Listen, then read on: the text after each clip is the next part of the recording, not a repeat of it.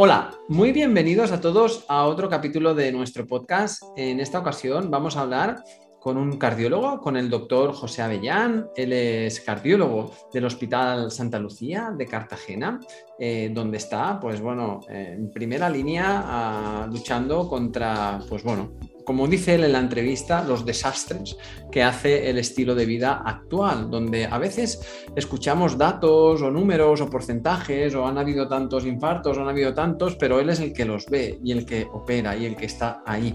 Entonces eh, es muy interesante porque, bueno, pues nos da una conciencia sobre este punto de vista, sobre su visión y cómo podemos ayudar muchísimo a que eso no pase y si por desgracia ha pasado, cómo podemos ayudar mucho a mejorar la, situación post-enfermedad. Venga, eh, sin más dilación, vamos con el doctor José Avellán. Antes de empezar, quiero decirte eh, las novedades que tenemos esta semana en el club. Y es que tenemos dentro del curso de interpretación de analíticas, hemos subido un módulo de cómo tener una interpretación más funcional de la función tiroidea. El, hipotiroidismo y el hipertiroidismo son disfunciones de la glándula, pueden ser por diferentes índoles, pero a veces saber leer bien los ratios los márgenes y la relación entre los diferentes ratios nos puede anticipar muchísimo a posibles futuros problemas. Y todos los alumnos del club tenéis ya a disposición ese módulo. Si no eres alumno, puedes entrar en y ahí tendrás toda la información para, si te apetece, eh, formar parte de nuestra familia del Club de Ayuners. Pues ya estamos aquí con el doctor José Avellán. José, ¿qué tal? ¿Cómo estás? Pues muy bien, aquí muy animado por estar con vosotros. Bueno, mil gracias, oye, por, por aceptar la invitación. La verdad es que nosotros, pues bueno, ya has, ya has colaborado con nosotros en alguna otra ocasión y pues nuestra comunidad lo ha agradecido muchísimo y ha aportado mucho valor, así que seguro que en esta ocasión no, no va a ser menos. Seguro, nada, yo lo que pueda ayudar, aportar, sabes que estoy encantado.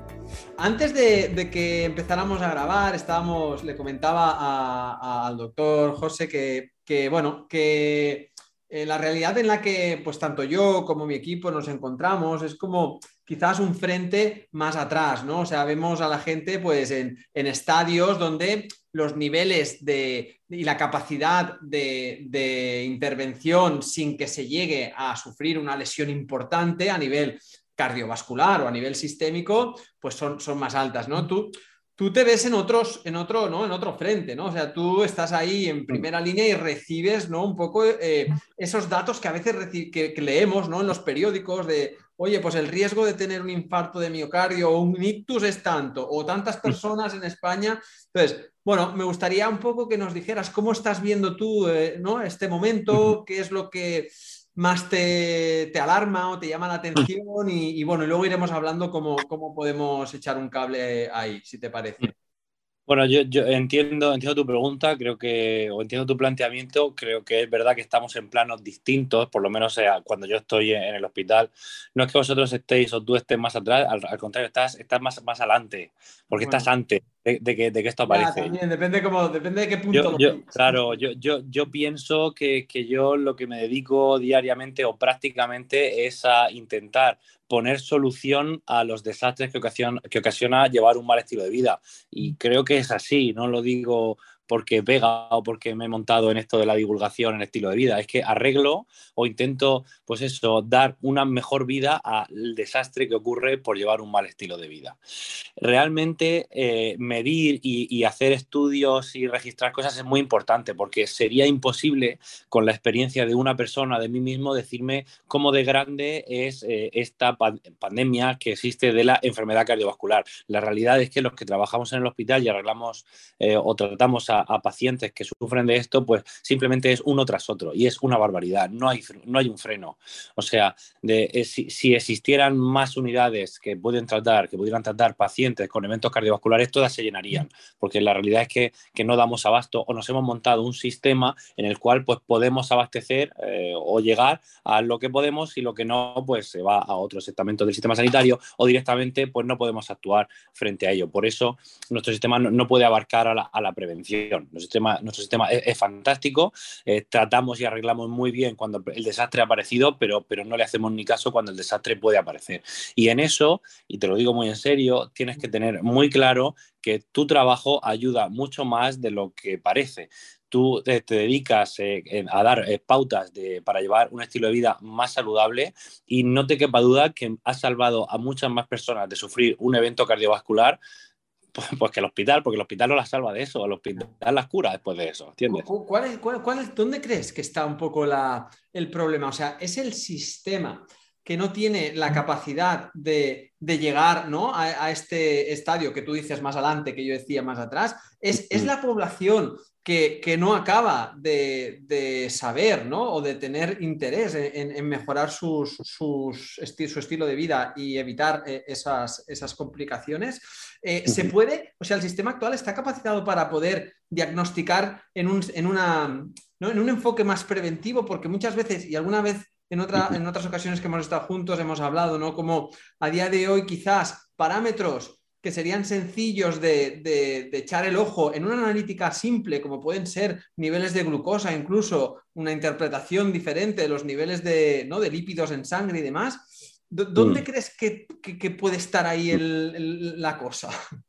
Yo, creo que, es un, tema mucho, muy, muy complejo y de una solución mucho más global.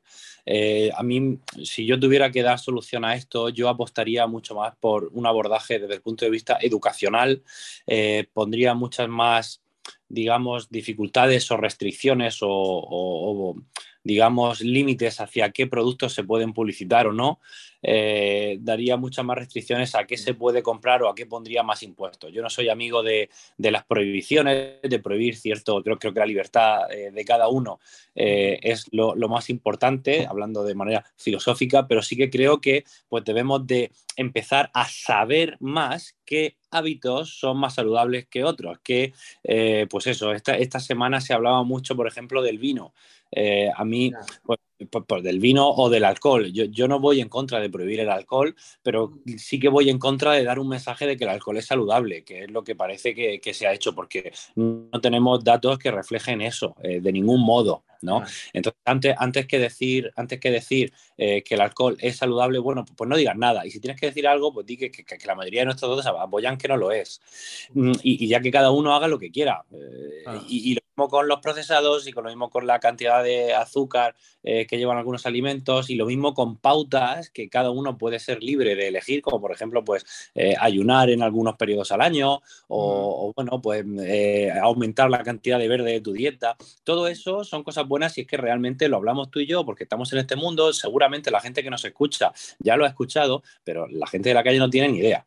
O sea, mi, percepción en el día a día es que mm, mm, el paciente que sufre un infarto, que se cuida, no, solo, solo come natural, eh, prácticamente es vegetariano, hace ejercicio regular todos los días, pues eso es un sueño, no lo he visto en mi vida. O sea, todos los que me llegan con un infarto, pues son gente obesa, gente que fuma, gente que no se cuida. Claro, yo creo que muchas veces ah, esta, ¿no? este círculo vicioso de adicción a malos hábitos en los que mucha gente se mete, hace que igual se nuble la conciencia de saber lo que realmente te puede llegar a limitar en tu vida tener una lesión a nivel cardiovascular, ¿no? O sea, llegar a tener, pues, lo que tú ves y lo que tú intentas arreglar, realmente eh, va a causar, o sea, o va, ¿no? va, a darle a la persona unas limitaciones y, unas, y una situación importante, ¿no? Esto nos podrías explicar por ahí un poquito. Sí, eso, eso también tenemos parte de culpa nosotros. Es que ahora mismo hemos eh, llegado a ser tan buenos, y, de verdad así lo creo y lo dicen los datos, en, por ejemplo, salvar a un paciente que sufre un infarto, que es algo que es dramático, es que pone tu, tu vida en peligro. Y de hecho, aún a día de hoy, pues cuatro de cada diez pacientes no llegan al hospital, pero y entonces se mueren en su casa, pero claro, no, nadie les ha diagnosticado, se ha muerto, pues, pues, vaya, se despertó así o se cayó y, murió y eso dramáticamente ocurre, pero de los que llegan al hospital es que el noventa y pico por ciento sobreviven. Y además en muchas ocasiones, en la amplia mayoría, el ingreso por un infarto de corazón, pues es que son dos, tres días. Y que somos tan buenos, somos tan rápidos que se ha eh, banalizado el hecho de tener un infarto. No, tuve un infarto o un amago de infarto, me pusieron un estelo. Lo del amago de infarto porque te han pillado tiempo y eso todos los hemos escuchado. No tuve un amago de infarto. ¿no? un amago y luego es que tuve un amago, luego ya tuve uno. Es que, claro, esto... claro, no. lo del amago es que te han pillado tiempo, a lo mejor te han clavado tres o cuatro stem para revascularizar, volver a abrir tus arterias del corazón. Al día siguiente estás en tu casa y encima puedes hacer una vida normal. Son muy buenos, pero a la vez, pues yo creo que se ha creado una conciencia de que, de, que, de, que, de que se banaliza la enfermedad. Pero realmente sufrir un evento cardiovascular te disminuye mucho pues, tu pronóstico a, largo plazo. Sabemos que esos pacientes son más proclives a presentar otro evento cardiovascular y a morir pues, de, de causa cardíaca. Cuando no, cuando no, eh, te dejan una secuela cardíaca importante que te limita tu día a partir de ese día. Por eso es tan importante la educación en, hábitos de vida ya cuando has sufrido un, evento, pero lo ideal, no, no, no, no nos engañemos, es, es poder eh, mm, saber cómo guiar tu vida a día, día a día para nunca tener un, un evento cardiovascular o disminuir la probabilidad, claro. Y José, a nivel ya un poco más fisiológico, por, o sea, ¿cómo se llega a ese evento? O sea, es decir, ¿cuál es el estado de, ese deterioro a nivel de nuestros vasos, a nivel de esa inflamación, de, esa, ¿no? de, ese mm. cierre, de ese, ¿no? ¿Cómo, llega a acontecer todo esto? Bueno, e, es un, siempre, e, estamos, em, siempre estamos hablando de un problema que es multifactorial, es muy complejo y que, y que en general cuando describimos cuál es el riesgo de sufrir un evento cardiovascular en ámbitos pues, eh, matemáticos, tenemos que hablar de probabilidad. Y hay algunos riesgos que, son, eh, bueno, llega un momento en el cual yo voy a sufrir angina, voy a sufrir dolor de pecho porque tengo las arterias de mi corazón con tanta inflamación que ha creado tanta placa que tiene suficiente obstrucción, pero luego hay otros riesgos que simplemente son eh, lo que se llama probabilísticos, que es cuanto peor es pues algunos factores podemos resumirlos como cuanto peor es mi estilo de vida o la genética que me han dejado, pues más papeletas tengo para sufrir un evento cardiovascular. Entonces, si tú me preguntas qué podemos hacer o una enseñanza que le pueda valer a, todo el mundo, porque al fin y al cabo es una ecuación de riesgos, de probabilidad, bueno, pues si es que simplemente llevando un mejor estilo de vida, disminuyendo esos factores que juegan en la ecuación, pues disminuyo mucho la probabilidad de que me, de que, de que me venga un evento cardiovascular. Si quieres que lo explique un poco más específico, al fin y al cabo, sufrir un evento cardiovascular que hay de muchos tipos, por eh, resumir, vamos a irnos al más frecuente, que es el infarto de corazón. Pues eso supone que hay un problema en, las arterias que irrigan al corazón y es que hay una obstrucción al flujo de sangre. Para que esta obstrucción ocurra, o bien se rompe una placa de colesterol que se ha formado y sabemos que se forman por la conjunción de estos factores de cardiovascular, tener la tensión alta, tener diabetes y en el paso previo tener obesidad, tener una mala composición corporal, el sedentarismo, el estrés, etcétera, todos estos factores que sabemos, una mala dieta. Em, eh, todos esos factores aumentan la probabilidad de tener placas de colesterol que en, el corazón, que bien pueden obstruir el flujo, y entonces hay una obstrucción del flujo que puede dar angina e infarto, o bien simplemente por tener alguna, se puede romper. Y esas placas, si se rompen, directamente forman un trombo que ocluye de manera aguda la circulación cardíaca y entonces me ocurre un infarto agudo de miocardio. Entonces, yo creo que es muy difícil y yo creo que es inherente por estudios anatomopatológicos antiguos, lo sabemos, la formación de placas de colesterol con la edad, con los muchos años. Pero eso no significa que no podamos hacer nada por disminuir la formación de estas placas, que es llevar un buen estilo de vida. Claro, porque José, una, una ¿no? O sea, alguien que nos escuche que haya tenido ese amago o incluso haya tenido algún infarto, eh, y haya tenido tiene una lesión ¿no? en, ese, en todo este tejido. O sea, ¿qué capacidad tiene nuestro sistema cardiovascular de, a través de nuestros hábitos, ¿no? Y tú que puedes hacer mm. seguimientos a pacientes de, de, bueno, de... ¿no? Sí, la, capacidad para llevar atrás eh, placas, para degenerar placas de ateroma, sabemos que es limitada. Eh, aunque algunos estudios que han tratado a los pacientes pues, con fármacos potentes cardiovascularmente, especialmente aquellos que disminuyen el colesterol, eh, han demostrado regresión de estas placas de ateroma parciales siempre. Eh, lo que sí que sabemos es que la aceleración del proceso aterosclerótico se frena muy bien o se frena mucho si llevamos un buen estilo de vida. Al final, todos estos, mm, em, digamos que el sustrato común para la formación de enfermedad vascular, es decir, de placas de colesterol, es una inflamación aumentada de manera crónica.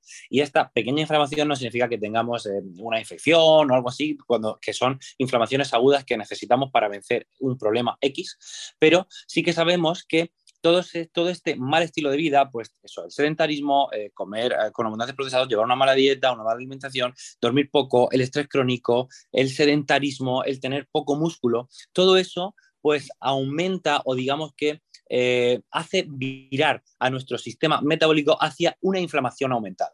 Y esta inflamación aumentada hace que esas eh, placas de colesterol cada vez se generen más porque digamos que disregula nuestro sistema de mm, óptimo de funcionamiento pues, de, de todo nuestro metabolismo. Y nosotros necesitamos tanto esa capacidad inflamatoria para vivir como la capacidad antiinflamatoria. Cuando nosotros, nuestro mal estilo de vida hace que nuestra capacidad inflamatoria esté aumentada, por eso se llama inflamación crónica, crónica para siempre, sabemos eso es el sustrato perfecto para hacer más placas de colesterol. Así que si tú has tenido un amago de infarto, un infartazo o simplemente quieres disminuir la probabilidad de que te ocurra, pues debes de intentar tener una inflamación eh, pues lo más baja posible. Y eso es con un buen estilo de vida. Si me preguntas, que mucha gente me dice, ¿y eso cómo lo puedo saber? ¿Cómo puedo saber si tengo inflamación aumentada? Pues realmente lo puedes saber.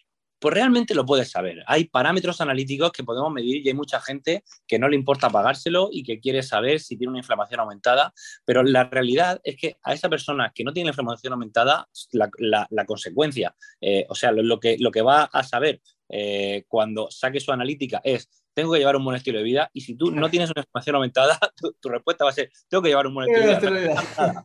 No, te cambia nada. Al final el tratamiento es lo único que, bueno, que lo vas a saber, ¿no? Igual claro alguna persona le ayuda a concienciarse. Vale, pero ¿y, tú crees que, que si tú no tienes una inflamación mental significa que, puedes salir de la consulta y te puedes eh, hinchar a, refrescos azucarados y, a no hacer nada? No, va a empeorar, o sea, es que no tiene sentido. Claro. Respecto al, sueño, porque ahora que, cambiamos eh, hace poquito la hora, ¿no? Leía en un medio, era divulgativo y tal, ¿eh? ¿no? que, que, el cambio de hora había implicado que aumentaran los infartos, no sé tan, no sé cuánto. No sé. Eh, y es algo que también, ¿no? Hay algunos estudios que han relacionado, ¿no? Los ritmos circadianos, ¿no? Con, todo esto, ¿no? Y, que también, claro, es una parte muy importante que si no duermes va a haber una inflamación, ¿no? O sea que...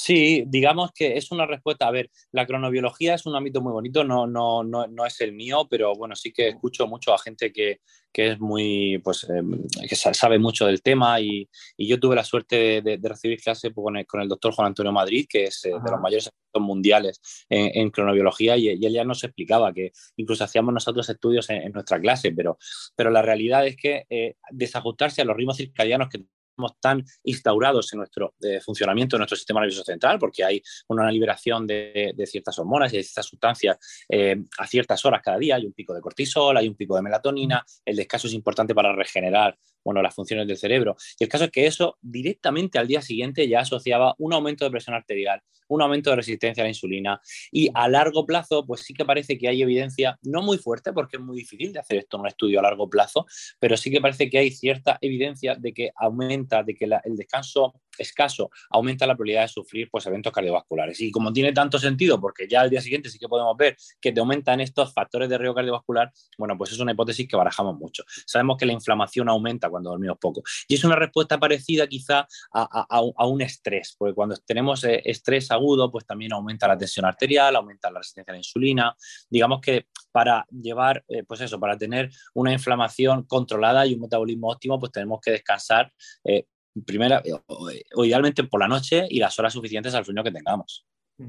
Sí, sí, desde luego que cada vez la, ciencia nos está mostrando más relación entre todos los factores del, del, organismo, incluso sus diferentes sistemas, cómo se intercomunican, ¿no? También hay mucha ¿no? Eh, cada vez más, más estudios sobre el estado de la microbiota e incluso la salud cardiovascular, ¿no? Y cómo se intercomunican, ¿no? Diferentes órganos tan importantes como puede ser el intestino, el corazón o el hígado, ¿no? O incluso el cerebro, ¿no? Y que, que supongo que los métodos de investigación tan avanzados pues, nos irán arrojando pues eh, cada vez más luz. Eh, es, un placer hablar contigo. Eh, la verdad es que podríamos estar aquí sacándote y tirándote de la lengua mucho rato. pero no quiero, no queremos robarte más tiempo. ¿Qué le dirías en general así a alguien, ¿no? Que, bueno, que está en ese punto de que está, está rondando el lobo por detrás y, cómo, cómo le podríamos ayudar un poco a concienciarlo. Pues la, verdad que, es algo que creo que, debemos de, mejorar todos, un poco estar concienciados, porque hemos banalizado mucho, hemos normalizado mucho pues estos, eh, pues estos factores de riesgo cardiovascular que realmente eh, bueno, pues nos alejan de lo que es la vida, que, estamos aquí para disfrutar, para reír, para, para pasarlo bien y, cuando adoptas un buen estilo de vida es que haces todo eso y encima te sientes bien con tu cuerpo. ¿no? Entonces yo, yo sí que animo a todo el mundo, la verdad, a que se quiera y eso implica cuidarse, no significa abandonarse. Es verdad que muchas veces pues tenemos muchos, digamos, eh, condicionamientos sociales, pero que se puede un poco flexibilizar y, cuidarse uno en el día a día para... Porque a veces parece que, el darse un, homenaje tiene que ser mm, pasarse de rosca, ¿sabes? Efectivamente, efectivamente. Podemos mirarlo, cambiar un poco esa creencia, ¿no? Ese chip de que también puedes darte un homenaje cuidándote, ¿sabes? claro. Claro, claro, sin duda. Y eso además yo tengo experiencia personal porque yo no sabía lo que era cuidarme hasta hace pues bien poco. ¿eh? y, eso me sensibilizó mucho cuando aprendí y disfruto mucho más y me siento mucho mejor que, nunca. Pues me encanta porque pues eres un doctor, un cardiólogo que también tiene esta visión de, ¿no? más, más global ¿no? y más integrativa de cómo influye todo en, en, nuestro organismo. ¿Dónde podemos encontrarte para alguien que te haya escuchado ahora o esta vez por primera vez y quiera ver más de, tu trabajo, de lo que estás haciendo y demás? Sí, bueno, pues, pues yo tengo, vamos, principalmente en Instagram, donde tengo un canal divulgador, también en TikTok y en, y en Twitter, pero en todos es igual, es doctor con todas las letras y mi apellido, Avellán, doctor Avellán. Y, bueno, pues luego en, todos estos canales que tú, que tú manejas y, luego seguro que, nos vemos por ahí. Muy bien, genial. Pues oye, José, un abrazo muy fuerte y muchas gracias. Nada, el placer ha sido mío. Para lo que necesitéis, un abrazo. Venga. Cada semana estaré contigo con un nuevo capítulo para que obtengas muchísimas herramientas que mejoren tu salud y tu calidad de vida.